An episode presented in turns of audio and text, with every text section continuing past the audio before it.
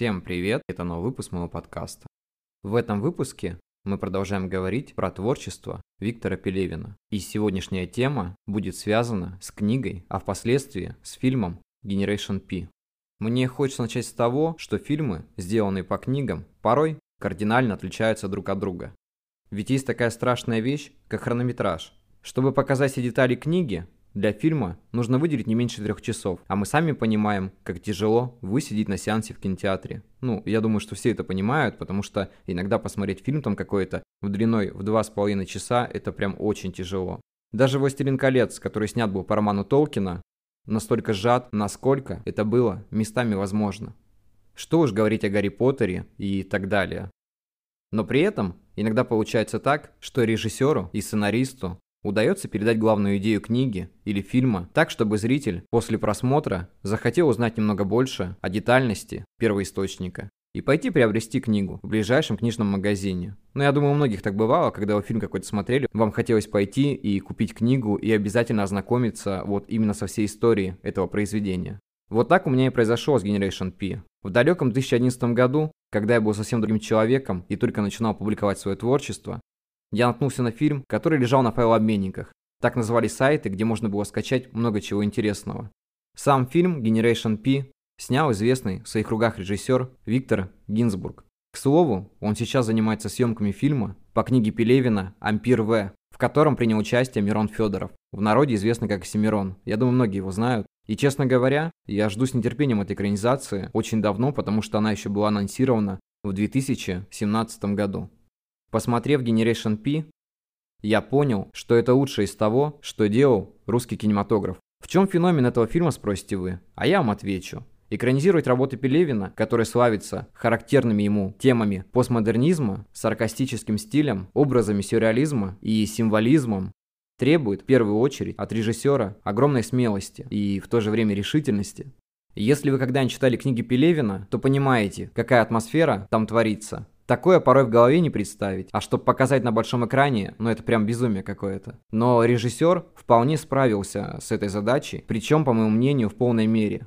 Я думаю, стоит подчеркнуть, что он работал над экранизацией около пяти лет, а это очень большой отрезок для фильма. Подобным терпением владеет только, наверное, Джеймс Кэмерон. Он работал над своим аватаром около восьми лет. Но это немного другая история. А теперь давайте поговорим о плюсах, которые я увидел для себя в этом фильме. Диалоги. Они прекрасно прописаны, и исполнены в лицах известных актерах, таких как Владимир Епифанцев, который прекрасно подошел на роль Вавилена Татарского. Вот тут, я думаю, он исполнил все прям в точку. Недавно смотрел с ним интервью, и судя по его жизненному мышлению, он точно напоминает одного из героев книг Пелевина. Сергей Шнуров, Михаил Ефремов, Владимир Меньшов, Андрей Панин. Все они отлично вписались в эту историю. Знаете, иногда, когда смотришь фильм по книге, думаешь, что актер совершенно не подходит на свою роль, ведь ты представлял его иначе. Но именно в этом фильме, как ни странно, все смотрится хорошо. Сама картина снята так, что просто от нее сложно оторвать глаза. Я был под огромным впечатлением, когда смотрел этот фильм.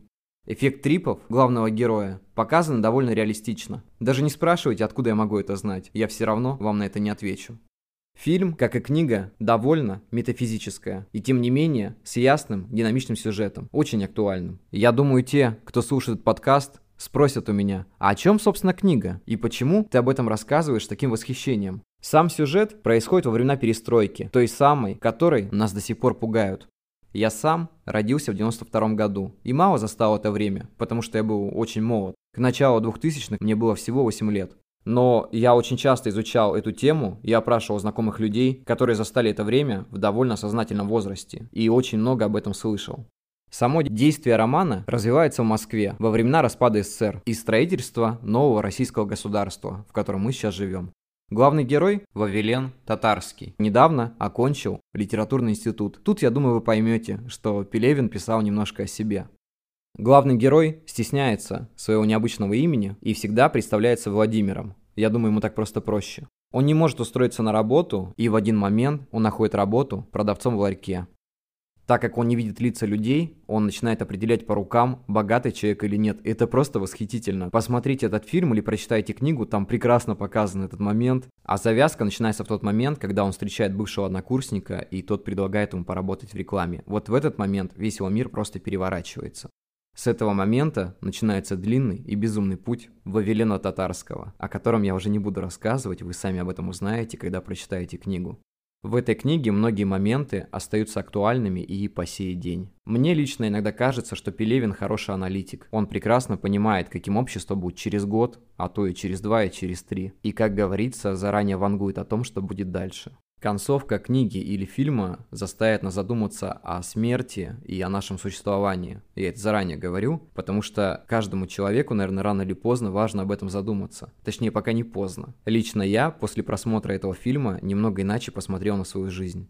Несмотря на критику, которая была вылита на этот прекрасный фильм. Я считаю, что он довольно достойный и для просмотра, и для пересмотра. И это одна из таких самых хороших экранизаций Пелевина, потому что их много на самом-то деле, но большинство из них довольно малобюджетные. Выходила короткометражка по рассказу Пелевина года два назад. Я забыл, как она называется, но там прям психодел головного мозга, мне было сложно ее воспринимать. И есть еще какой-то фильм, я забыл его название, прогуглите, найдете обязательно. Я всем советую прочесть книгу, а затем посмотреть фильм и сравнить сравнить, потому что так будет намного удобнее. И, ребят, кому интересно, напишите, пожалуйста, мне на почту, что вам важнее, книга или фильм. Вот как вы лучше ее воспринимаете, потому что многим интересно смотреть фильмы, многим интересно читать книги. Как для вашего восприятия это лучше работает? Потому что лично для меня книга всегда, конечно, лучше, потому что когда я читаю книгу, я сам представляю образы главных героев, но именно с Generation P эти образы главных героев совпали с людьми, которые существуют реально в нашей жизни, являются актерами и которые отлично сыграли роли героев этой книги.